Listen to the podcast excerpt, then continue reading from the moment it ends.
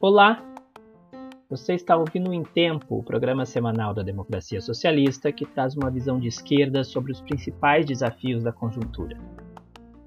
Eu sou Marcelo Fragoso, sou militante do PT e faço parte da Coordenação Nacional da Democracia Socialista, que é uma tendência interna do Partido dos Trabalhadores. Nosso programa é um diálogo rápido com convidados que trazem as nossas posições coletivas e buscam estimular o debate e a ação da militância petista e do conjunto da esquerda brasileira.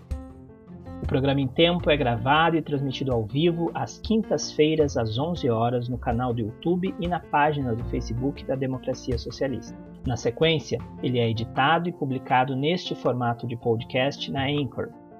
Todos os episódios estão disponíveis também no Spotify, Google Podcasts, Apple Podcasts, Radio Public e Breaker. Escolha a plataforma da sua preferência e escute esse e outros episódios do programa tempo. Nós queremos saber a sua opinião. Envie seu comentário, crítica ou sugestão através das plataformas ou pelo e-mail democraciasocialista.pt13@gmail.com. Você também pode ser avisado desse programa e receber outros conteúdos da Democracia Socialista através dos nossos grupos de distribuição no WhatsApp. Basta digitar no navegador do seu celular o endereço rebrand.ly/whatsappds. Fique agora com mais um episódio do programa em tempo.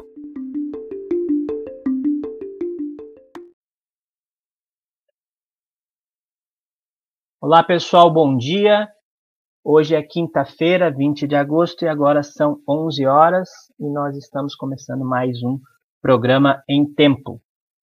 É, Aproximam-se as eleições municipais, cresce o debate sobre como, desde as gestões municipais, é, pode se enfrentar o cenário de crise em que o país está mergulhado. Então, são circunstâncias inéditas e dramáticas, né? A pandemia já fez mais de 111 mil vítimas no Brasil. O cenário é de alto desemprego, aumento das desigualdades e de economia em depressão. É sobre isso que a gente vai conversar hoje com o deputado Pepe Vargas e com a economista Ana Luísa Matos de Oliveira. Muito bom dia, sejam bem-vindos Pepe, Ana Luísa, podem dar sua saudação inicial aí para os companheiros e para as companheiras que estão chegando para nos assistir. Bom dia, Pepe. Bom dia, Marcelo. Bom dia, Ana Luísa. Bom dia a todos e todas. Bom dia, Bom dia. Ana. Bom dia, pessoal. Obrigada pelo convite. Estou muito feliz de estar aqui. Obrigada, Marcelo. E estar aqui debatendo também com o deputado. Bom, esse é o nosso programa simbólico, nosso programa número 13, e, e, portanto, não portanto, mas nós vamos tratar. Um bom número. Um bom número, né, Pedro? Vamos tratar hoje do tema do desafio das eleições, das cidades. E, como toda semana nós temos tratado aqui nesse programa de um tema relevante da conjuntura a partir do nosso debate coletivo, diálogo com, com especialistas, com parceiros, com aliados nossos, para trazer um pouco a nossa elaboração e dividir e estimular o debate sobre esses temas. Então, nós vamos aqui debater em torno de 45 minutos, uma coisa rápida, para conseguir compartilhar um pouco com as pessoas. Eu sou Marcelo Fragoso, sou militante do PT e faço parte da Coordenação Nacional da Democracia Socialista, que é uma tendência interna do Partido dos Trabalhadores. É, a Ana Luísa está aqui comigo, é, economista pela, formada pela UFMG, mestre e doutora em desenvolvimento econômico pela uh, Unicamp, é, é, professora orientadora junto à Flaxo, é, coeditora do portal Brasil Debate e atuou no grupo de conjuntura da Fundação uh, Perseu Abramo. Eu quero publicamente aqui registrar um agafe que eu cometi eu convidei a Ana Luísa para esse programa no dia do aniversário dela, nove da noite. Eu não sabia que era aniversário dela, depois que eu vi. Então, eu queria me desculpar e já dar os parabéns publicamente para ela pelo aniversário dela. Desejar muita felicidade para ela. O Pepe, nosso companheiro da democracia socialista, é médico, é deputado estadual atualmente pelo PT do Rio Grande do Sul, mas já foi deputado federal, foi prefeito por dois mandatos, eh, foi ministro do governo da presidenta Dilma, atuou nas pastas do desenvolvimento agrário, das relações institucionais, dos direitos humanos. Tive o prazer, a honra de trabalhar com o Pepe no Ministério do Desenvolvimento Agrário e é pré-candidato hoje a, pelo PT à Prefeitura de Caxias do Sul, no Rio Grande do Sul. Vou começar aqui uh, com a Ana Luísa, para nos dar um, uma certa abertura no debate, é, a partir da realidade econômica que vive o Brasil. Né? Nós já tínhamos um cenário econômico ruim, né, de retração, de estagnação econômica anterior à pandemia, que se agravou muito né? E que tem um impacto direto na, na vida econômica e social dos municípios. Então, queria que você falasse um pouco como é que é essa relação, né, de crise econômica, baixa arrecadação, endividamento dos municípios, a falta eh, que a gente percebe, né, de, de articulação, de ação do governo federal para apoiar os municípios, ou quando é para apoiar, vem um, um conjunto de maldades associadas. Então, Podia falar um pouco para a gente como é que é, qual é o tamanho do drama que os municípios brasileiros vivem com essa crise atual? Bom, Marcelo, é, obrigada pela pergunta e não tem nada que se desculpar sobre a questão do convite também, não. É, bom, é um prazer estar aqui né, com vocês e, e enfim, é, eu fiquei pensando bastante sobre o título que vocês deram para essa conversa aqui de hoje, né? Limites e desafios das cidades em tempos de crise econômica e social. Porque o que a gente vê, no, que se reflete, no título, é o limite e o desafio, né? Não tem nada de bom, parece. Então, é, de fato, a conjuntura que a gente está vivendo, ela é uma conjuntura de limites e de desafios para a gente pensar a esfera municipal. E eu queria trazer alguns elementos aqui para a gente é, pensar o que está acontecendo no Brasil e tentar trazer isso para a realidade dos municípios. Isso é um desafio, porque nós temos mais de 5 mil municípios no Brasil e cada um tem sua realidade completamente diferente uma da outra, né? É, mas aí eu queria trazer, então, alguns elementos aqui para a gente poder pensar essa, essa discussão municipal. Né? É, bom, a gente tem, claro, né, a questão do quadro do, do coronavírus, né, da pandemia que a gente está vivendo agora.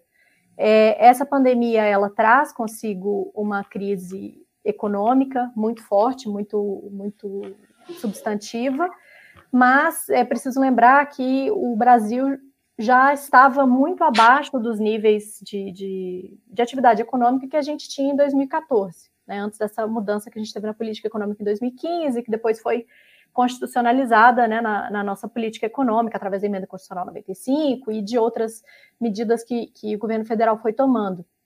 Então, é, a crise do coronavírus ela vem numa economia que já estava fragilizada por essa, por, é, por essa mudança da política econômica que a gente teve de 2015 para cá.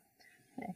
E aí tem alguns dados muito tristes, né, que eu estava vendo no último relatório da, da CEPAL para a América Latina, são dados da América Latina, ele é geral, é, ele mostra que o nosso PIB per capita, né, que é o nosso PIB dividido pela, pela, é, pela nossa população da região, é, em 2020 vai ter o mesmo valor de 2010.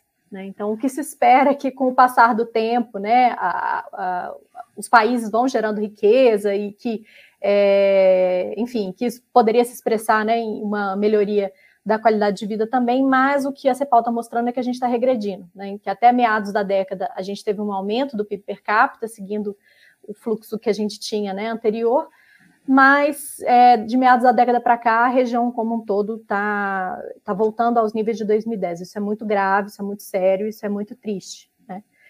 É, então, o que eu queria enfatizar é isso, né, que, que a crise do coronavírus ela ocorre em um contexto já de enorme fragilidade, do Estado brasileiro. E é uma fragilidade que foi escolhida também, porque essa mudança da política econômica, essa, né, essa opção por um fiscalismo, pela austeridade, ela foi uma opção nossa, né? foi uma opção é, do, do governo brasileiro, né? E, enfim, que só tem se agravado cada vez mais. Né? O quadro da política nacional hoje, né, que impacta fortemente a esfera estadual, que impacta à esfera municipal, é, ela traz limites consideráveis para a questão dos municípios pela falta de financiamento por parte do governo federal. Né? A gente tem visto como o governo tem atuado é, em relação à crise, né, para socorrer os municípios, para socorrer os estados, para socorrer pequenas empresas, é, e que não tem sido é, não tem sido suficiente para conseguir frear a derrocada econômica que, que o Brasil está sofrendo. Né? É isso porque pela adoção de um, de um dogma fiscalista, né, que foi cristalizado na nossa política econômica, né? Na verdade foi constitucionalizado é, a partir da emenda constitucional 95, né, que estão aí debatendo agora se, o que, que faz com esse teto de gastos, porque ele tem diversos problemas, é, além da ideologia que ele traz, né, ele tem diversos problemas na forma como ele foi montado, operacionalizado e tudo mais, né. Então, é, os municípios, é, nesse contexto, os municípios de fato têm muitos, muitos desafios, né? E aqueles que estão concorrendo né, para cargos é, de prefeito, de vereadores, enfim, é, eles precisam é, tentar ver diante dessa realidade o que, que pode ser feito, né? E aí eu gostaria de levantar três questões quanto, quanto a isso, né? A primeira questão é que para cada município é preciso fazer um levantamento, um levantamento de dados bastante profundo, né? O mais profundo que for possível, é, para ver como vinha o desenvolvimento socioeconômico desse município antes do coronavírus e antes de, da, dessa crise de 2015, né? Que esse levantamento de dados ele pode dar pistas, pode dar ideias de potencialidades para cada município, né? Por exemplo, se é, você, é, se antes de 2015 uma, uma, uma cidade específica ela tinha é, um setor X forte, né, e a partir de 2015 esse setor passou a sofrer, é claro que essa, essa, essa, essa data que eu estou dando limite de 2015 é mais pensando na esfera nacional, cada é, município pode ter sofrido dessa crise antes, por exemplo. É, então, se, essa, se uma cidade tinha essa é, um setor forte antes e ele sofreu muito em 2015, pode ser que apostar nesse setor agora você já tem um acúmulo ali de força de trabalho é, qualificada, né? Então é muito importante fazer esse levantamento para pensar quais setores ficaram de pé, quantas falências ocorreram, né? Que aliás está sendo um problema muito grave, né? As, as empresas de fato não estão dando conta é, e estão de fato fechando é, os empregos perdidos, qual o impacto do coronavírus, não só no curto prazo, mas no longo prazo, que isso eu posso desenvolver um pouquinho depois. A segunda questão é pensar onde se quer chegar, né, qual é o projeto de, de futuro para aquele, aquele município. É, é, um desafio a gente pensar a longo prazo, né, o projeto de futuro no Brasil ou, ou nos municípios, porque a gente tem sempre essa, esse esforço é, para manter uma continuidade né, na, na, política pública no Brasil, porque as coisas são muito descontinuadas aqui, né? Então, cada, cada governo que entra quer dar sua marca e tudo mais. É, mas é importante fazer esse, esse diálogo com a população para que um projeto seja construído junto com a população e tenha legitimidade também é, para ser implementado. E aí o terceiro passo, né, que, que, que eu é, entendo que é importante é a partir daí, né, do, do, do diagnóstico da situação atual e de onde se quer chegar é pensar quais políticas públicas são passíveis de ser implementadas para se atingir esse, esse objetivo e de onde saem os recursos. Né? E aí eu acho que depois a gente pode desenvolver um pouco mais, legal. que eu acho que eu já falei muito. Legal, legal. Pepe, bom dia mais uma vez. É, queria aproveitar a tua experiência aqui conosco, né? Você foi prefeito por dois mandatos em, em Caxias do Sul, uma parte seis anos é, durante o governo Fernando Henrique. E acho que é uma referência importante para nós, as gestões municipais do PT, né, nos anos 90, início dos anos 2000, elas construíram muito da identidade do partido e dessa marca de que era possível e é possível fazer um governo é, diferente dessa agenda neoliberal, que era a agenda do Fernando Henrique, que está radicalizada hoje com Bolsonaro, com Paulo Guedes. Então, queria que você colocasse para a gente um pouco desse, desde o ponto de vista do, do, que a gente chama do modo petista de governar, né? É, o que, que são esse, esses desafios hoje de, de conseguir governar sendo oposição, na raia oposta ao governo federal, eh, mas formular políticas, intervir na cidade a partir das prefeituras para melhorar a condição de vida do povo, reverter esse cenário, recompor a economia das cidades. Eu queria que você trouxesse um pouco aí tua, tua opinião, tua experiência sobre isso. Então, eu acho que uh, os limites que estão dados aí, que a Ana Luísa apontou muito bem, né, de uma profunda crise econômica e social, uh, já põe um primeiro desafio, né, que é, uh, no processo eleitoral, conseguir mostrar para as pessoas que há esperança.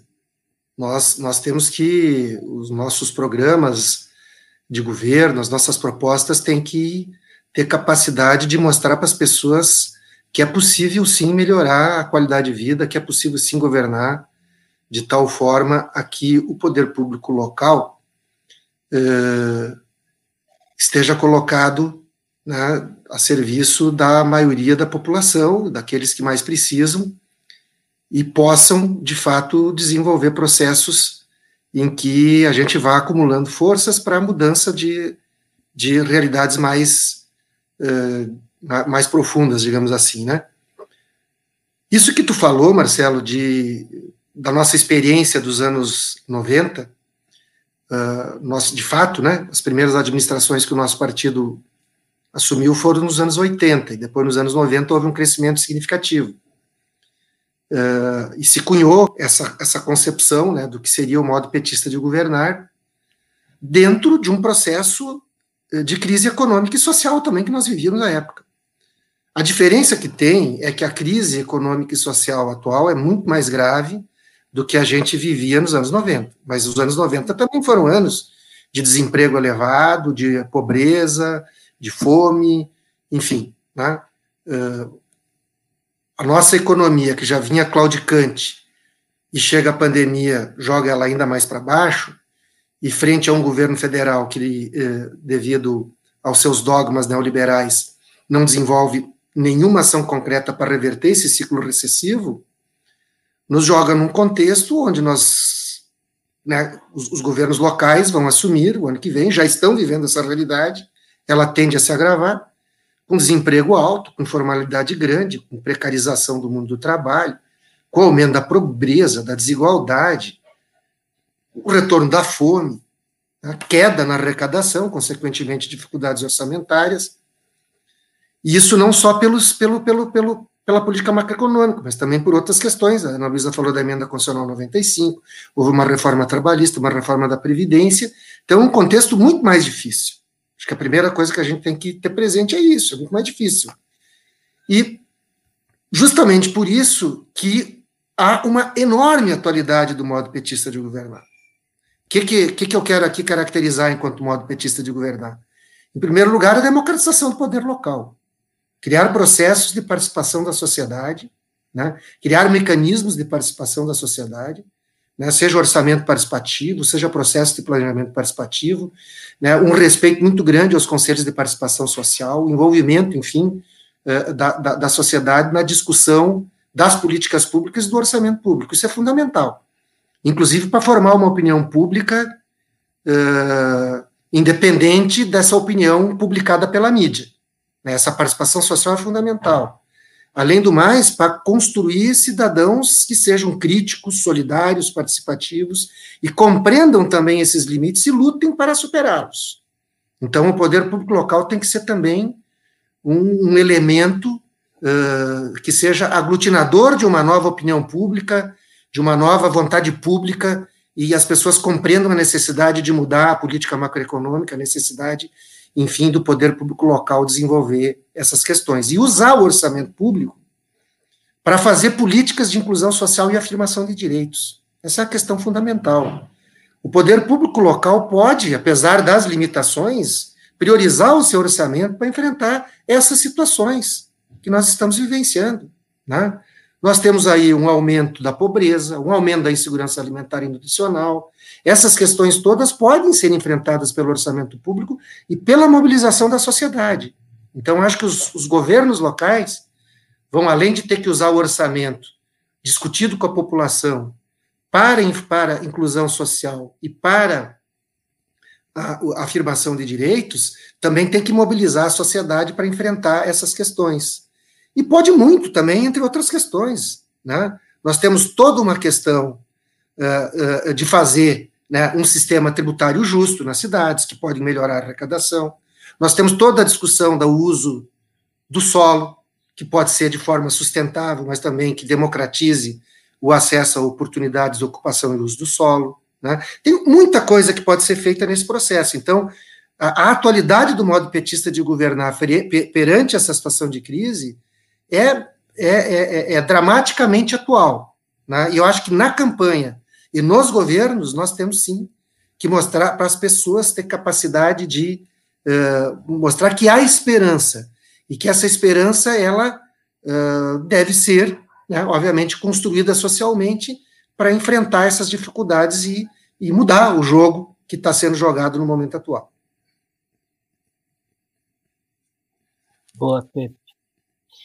É, Ana, nós, você falou um pouco do, do debate econômico, o Pepe nos deu umas pistas, então, aí, de, de o que, que pode ser feito, né, de como essa arena, esse espaço da gestão municipal é um espaço importante, né, tanto para imaginação, para a gente conseguir formular alternativas práticas, concretas, mas também de, de enfrentamento, de, de conseguir produzir um, um modelo alternativo né, ao que está posto. É, queria que você falasse um pouco, você falou na primeira pergunta sobre a, a realidade econômica né, e os impactos dela. Mas essa realidade econômica, ela produz um, uma, tem uma consequência social muito clara, muito importante, né? Então, era que você falasse um pouco sobre esse quadro. Né? Então, aumenta desemprego, que afeta a juventude, é, aumenta a, a, a, letalidade do vírus, né? Ele atinge mais as pessoas que estão é, pobres, que estão nas periferias, a população negra que está nos empregos mais precários. Então, e que você falasse um pouco, a violência doméstica tem crescido também, é, que atinge diretamente as mulheres. Então, você falasse um pouco sobre essa realidade de, de digamos assim, os, malefícios sociais da pandemia e da crise econômica, né? e, e, e desse algumas pistas para a gente de, de enfrentar esse cenário, tentar atuar na, na contracorrente aí desse aprofundamento das desigualdades. Beleza, Marcela, essa é uma questão muito, muito importante mesmo, né? Eu tenho tentado insistir em todos os espaços né, que, que, eu, que eu participo, é, que o impacto do coronavírus, é, da, da, pandemia, né, ela está tá sendo, é, ela está tendo um impacto sanitário e socioeconômico no curto prazo, mas mesmo que a gente controle uh, o aspecto sanitário, né, mesmo que a vacina chegue e tudo se resolva no aspecto sanitário, é, o impacto socioeconômico da, da Covid-19 ele vai perdurar por muitos anos, né? E, e a gente precisa pensar que, que o, o Estado brasileiro, nesse arcabouço fiscalista, da austeridade que foi construído, é, ele está enxergando a questão do, do, coronavírus como uma coisa de curto prazo, né? Que quando a gente controlar a, a, o coronavírus, eu estou sendo até muito boazinha aí com o governo federal, porque ele não está muito preocupado em controlar é, a, a questão da pandemia aqui no Brasil, né? Mas ela não vai acabar quando a gente controlar o vírus. É, e, e, por que isso? A gente precisa pensar que muitas é, dificuldades que as famílias estão enfrentando agora, nesse período, elas vão se perdurar e elas vão ter impacto no longo prazo é, na vida de diversas pessoas, né, na vida de milhões de brasileiros.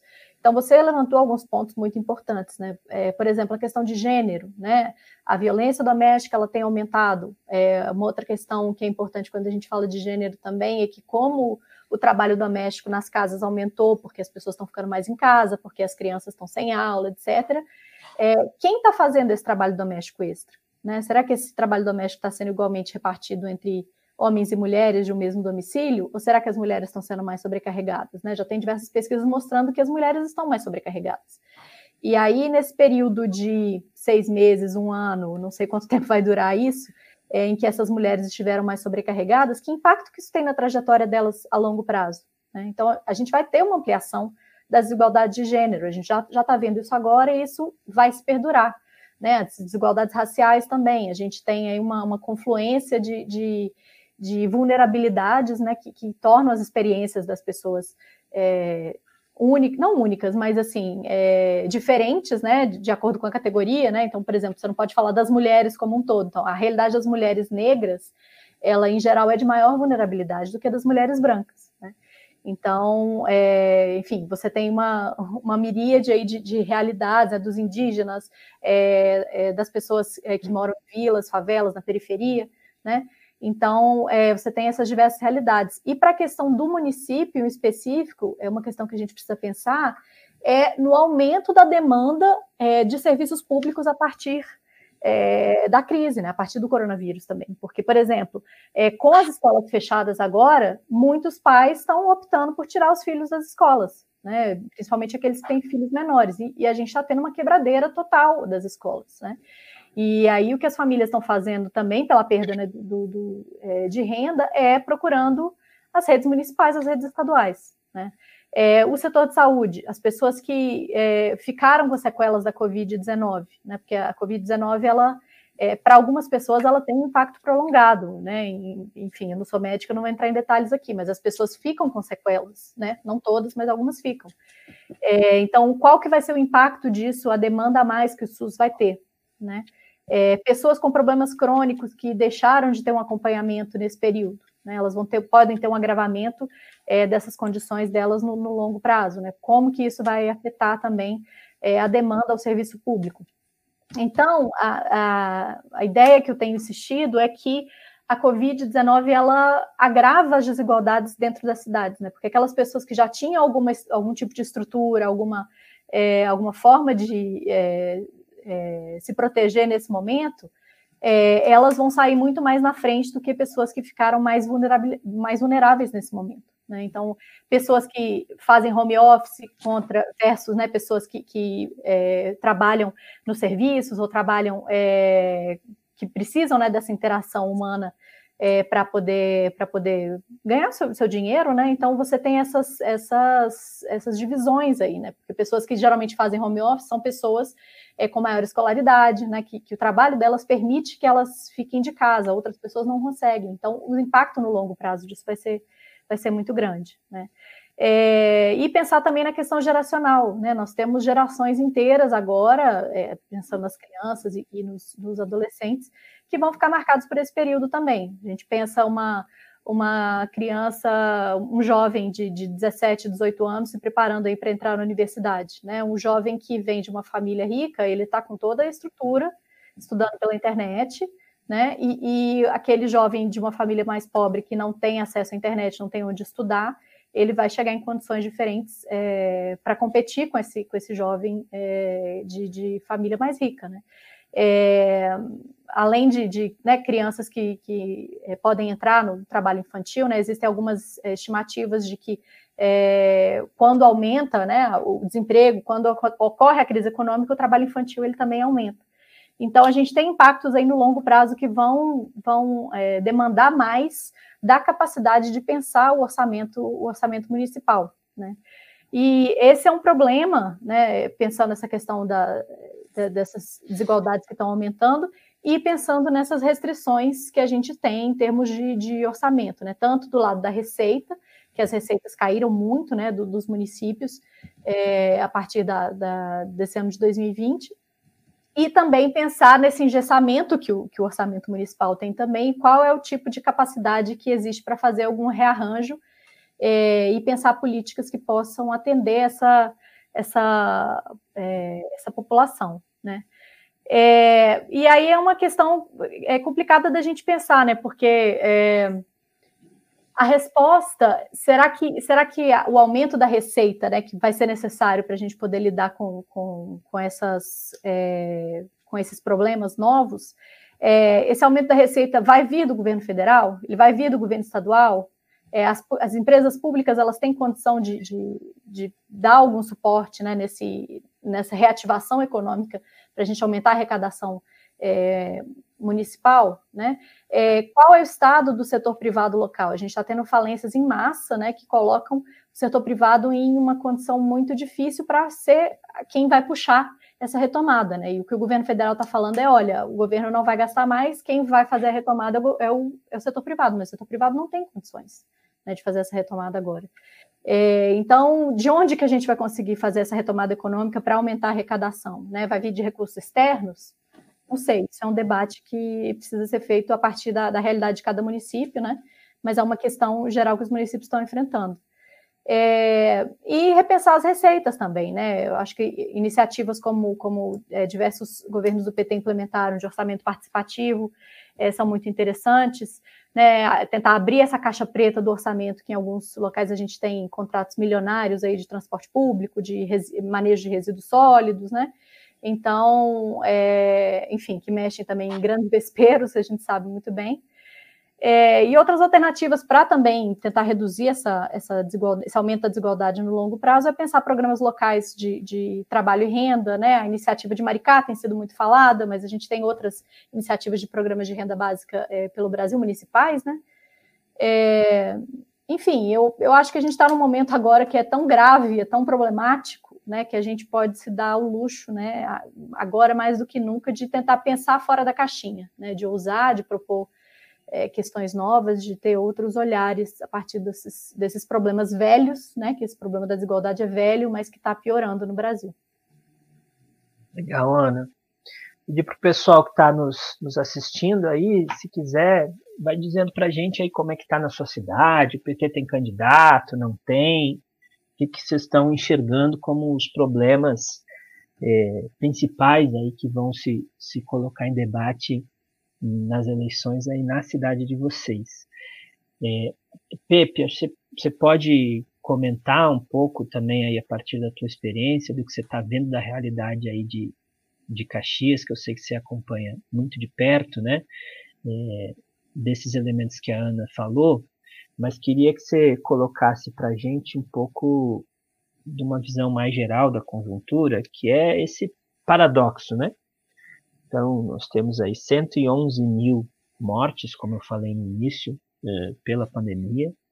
Eh, muitas delas poderiam ter sido evitadas se tivesse uma ação coordenada, uma decisão política por parte do governo federal, uma integração federativa maior aí com estados, municípios, né? Nós nem ministro da saúde temos direito hoje.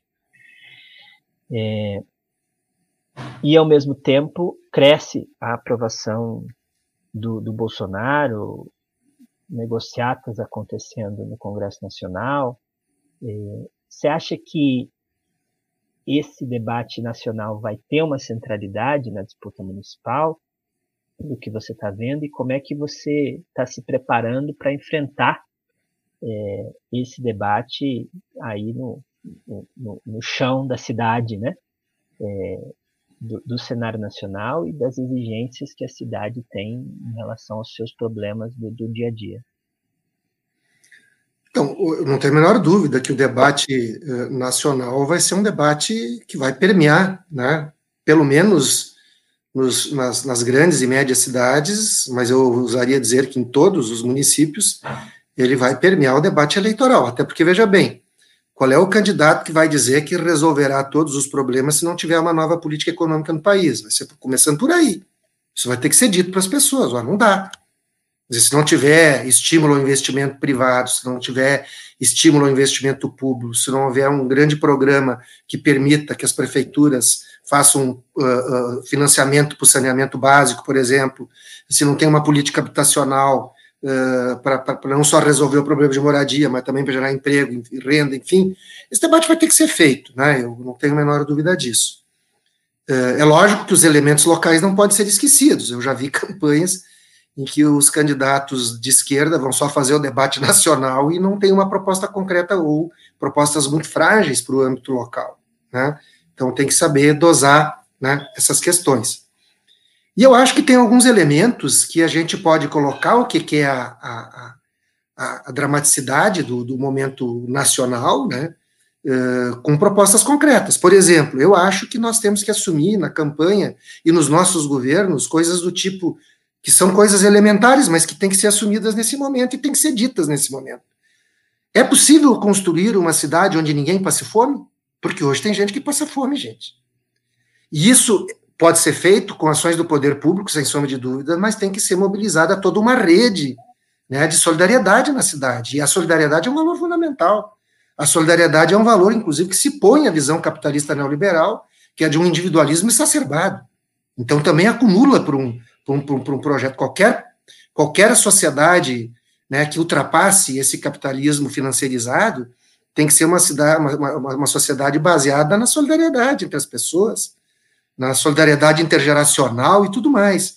Então, toda cidade, dependendo do seu tamanho, tem uma rede de entidades da sociedade civil. Nós temos que mobilizar isso e, esse, e colocar um objetivo desse tipo. É uma política de segurança alimentar e nutricional, né, onde você pode utilizar as compras diretas da agricultura familiar, você pode mobilizar a economia popular e solidária, você pode construir, se não tem, ou, ou, ou, ou, ou inclusive fortalecer, se já existem, né, os mecanismos de microcréditos, mecanismos de moeda social, etc, etc.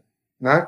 Então, acho que esse elemento né, de, de, de mobilizar isso, tanto para gerar trabalho, renda, né, não necessariamente formalizada ainda, mas também para combater essa situação da insegurança alimentar e nutricional, acho que é um objetivo fundamental. A gente tem que dizer, nós vamos construir aqui uma cidade onde ninguém vai passar fome. Isso é possível de fazer. É possível, inclusive, dizer o seguinte: nesta cidade aqui não vai ter criança na rua pedindo esmola. É possível fazer isso, mobilizando toda essa rede, além das ações concretas do poder público. Isso que a Ana colocou uh, da educação, há uma quebradeira enorme, principalmente na educação infantil, gente. Né? Então, uh, uh, isso, em muitos locais, não vai ter vaga na rede pública para absorver toda essa demanda. Então, nós vamos ter que ser criativos. Nós vamos ter que ou fazer convênios com entidades da sociedade civil ou, quiçá, né, trabalhar inclusive com essas escolas que estão quebrando, não para fazer aquela compra de voucher, de vaga e coisa do gênero, mas para tu definir um processo onde talvez num primeiro momento tu utilize essa rede estruturada, mas quem defende, quem define a política pedagógica é o poder público. Tá? Até tu conseguir ter vaga para todo mundo. Então, acho que tem mil formas aí de resolver essa questão. Mas nós temos que dizer, na nossa cidade não pode ter criança fora da escola. Né? E, e buscar esse objetivo. Na nossa cidade, a atenção básica à saúde vai ser exemplar. E dá para fazer. Né? Vai ter um, um desafio muito grande, porque tem um represamento de procedimentos de média complexidade, tanto diagnósticos como terapêuticos, que não estão sendo realizados durante a pandemia. É enorme o represamento de consultas especializadas, de exames mais complexos e de tratamentos mais complexos. Isso vai ter uma forte demanda e um forte impacto uh, uh, sobre, so, so, sobre a saúde. Terá que ser enfrentado. O município sozinho não vai, vai, vai ser difícil resolver isso. Nós vamos ter que fazer uma grande luta por um financiamento adequado para a saúde envolvendo, e, e, e, esse é outro papel que as nossas prefeituras, que eventualmente a gente vier conquistar, terão que cumprir. Nós vamos ter que ir junto às entidades municipalistas para ir para cima do governo federal ter um financiamento mais adequado para a saúde, porque do contrário, né, afora isso que a Ana também colocou, as sequelas graves, nós vamos ter aí uma legião de pessoas necessitando de hemodiálise, uma legião de pessoas né, com fibrose pulmonar, entre outras sequelas graves né, que, que a Covid-19 gera naquelas pessoas que se salvam, saem vivas da UTI, mas têm esses problemas.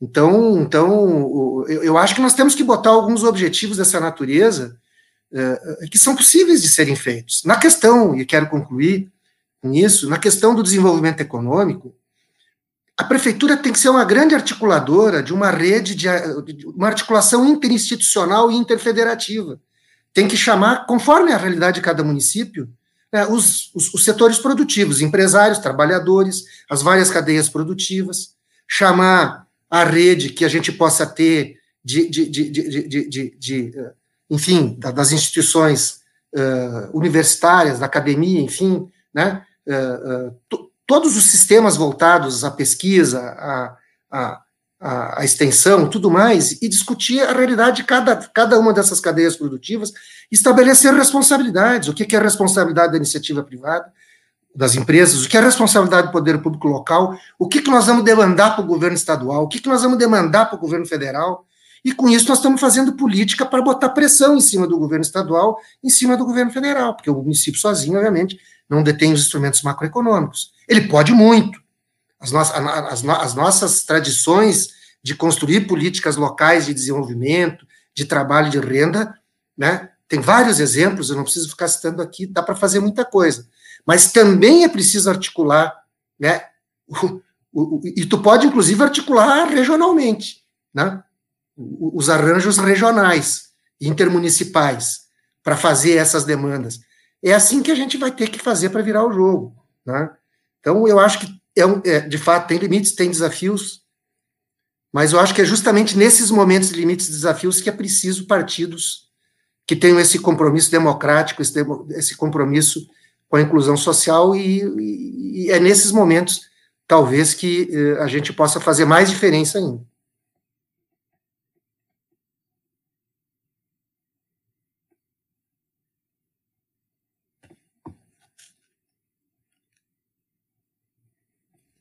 Marcelo, seu microfone está desligado. Vamos encaminhando aqui para o final do nosso programa. Queria aproveitar ainda aqui na presença de vocês, fazer o nosso, nosso jabá, que está tá, tá no ar, está disponível a nossa revista Democracia Socialista número 9. Então você pode entrar lá no site democraciasocialista.org.br, é, baixar a, a revista, está muito legal, debate econômico, tem um artigo também é, do Raul Ponte, que trata um pouco que o, o Pepe falou na, na, primeira pergunta, né, essa ideia de um programa transformador, que tem esse tema da democracia, da participação popular é, com centralidade, como a gente teve, é, como é a experiência de Porto Alegre, como foi a experiência de Caxias, é, nas gestões do Pepe. Então, recomendamos muito que vocês acessem o site, baixem a revista, e, e, e usem esses artigos aí nos debates é, de vocês com a militância em geral.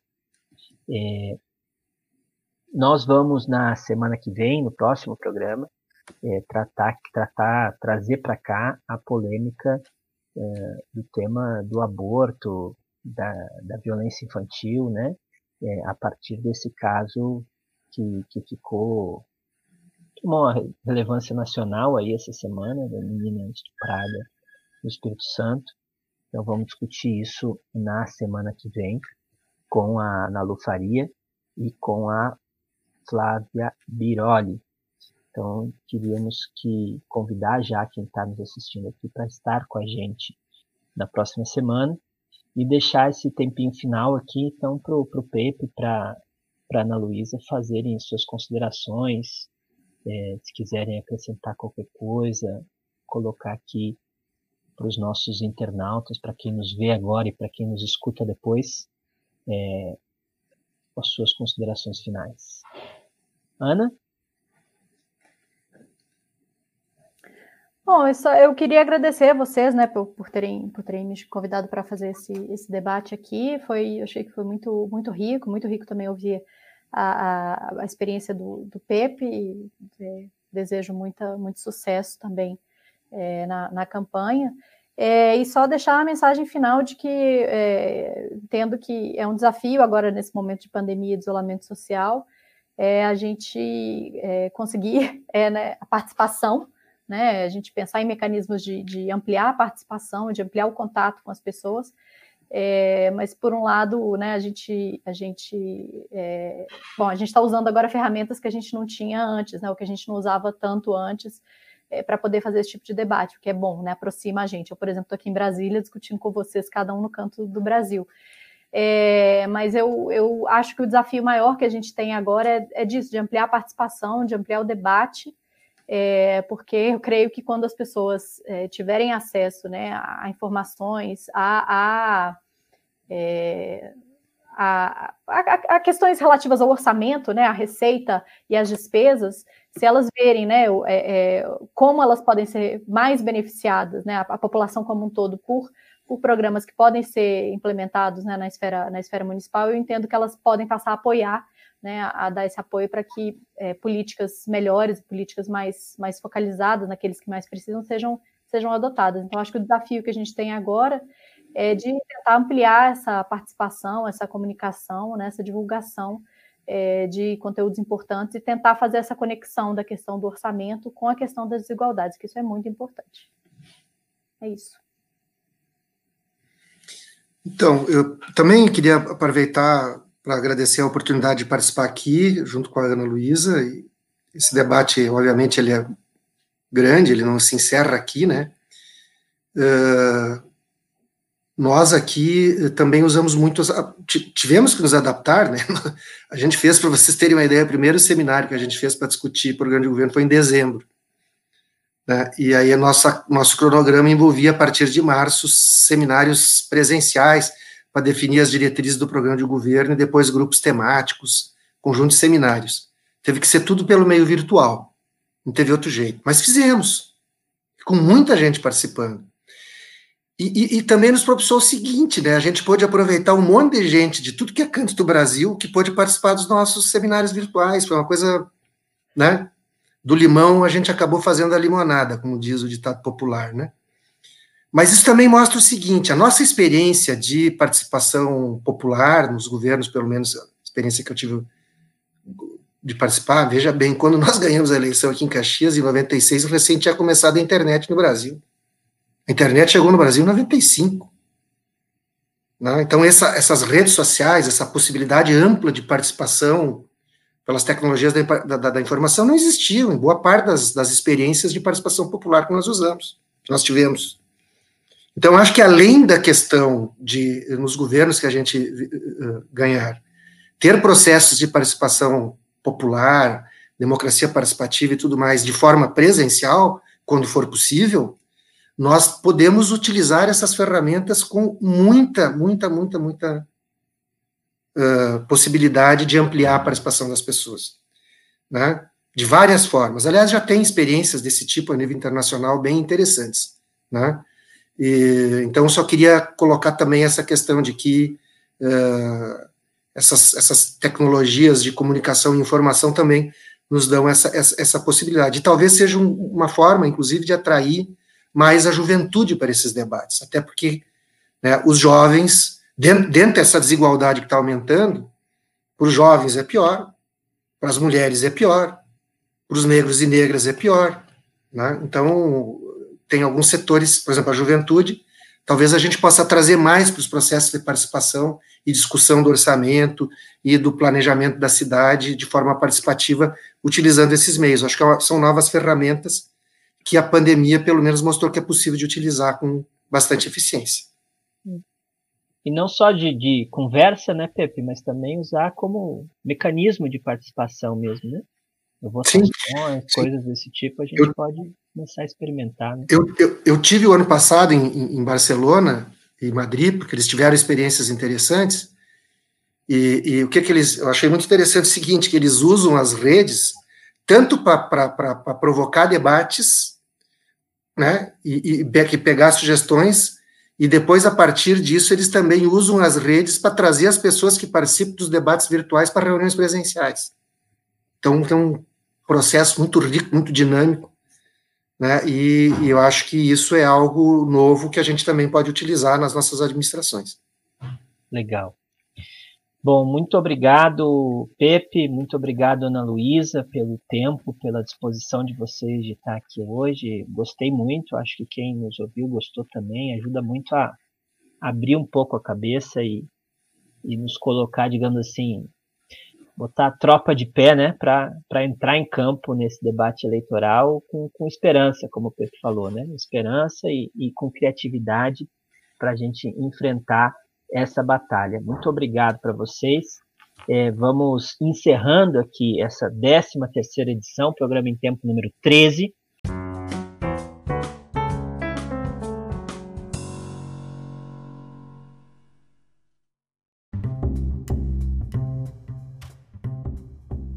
Esse programa contou com a minha apresentação, Marcelo Fragoso, e com a produção e trabalhos técnicos de Bernardo Cotrim, Jéssica Ribeiro e Tatal Godinho.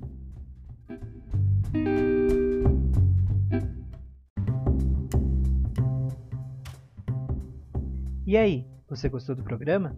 Envie seu comentário, pergunta ou sugestão através do e-mail democraciasocialista.pt13@gmail.com, que a gente segue conversando na próxima semana. O programa em tempo é gravado e transmitido ao vivo às quintas-feiras às 11 horas da manhã pelo canal da Democracia Socialista no YouTube. Inscreva-se no canal e participe ao vivo da nossa transmissão. Quer receber conteúdo da Democracia Socialista no seu celular e ser lembrado dos nossos programas? Então inscreva-se no nosso grupo de distribuição no WhatsApp. Basta digitar no navegador do seu telefone o endereço rebrand.ly barra WhatsAppDS. Muito obrigado pela audiência, fiquem bem e até a próxima semana.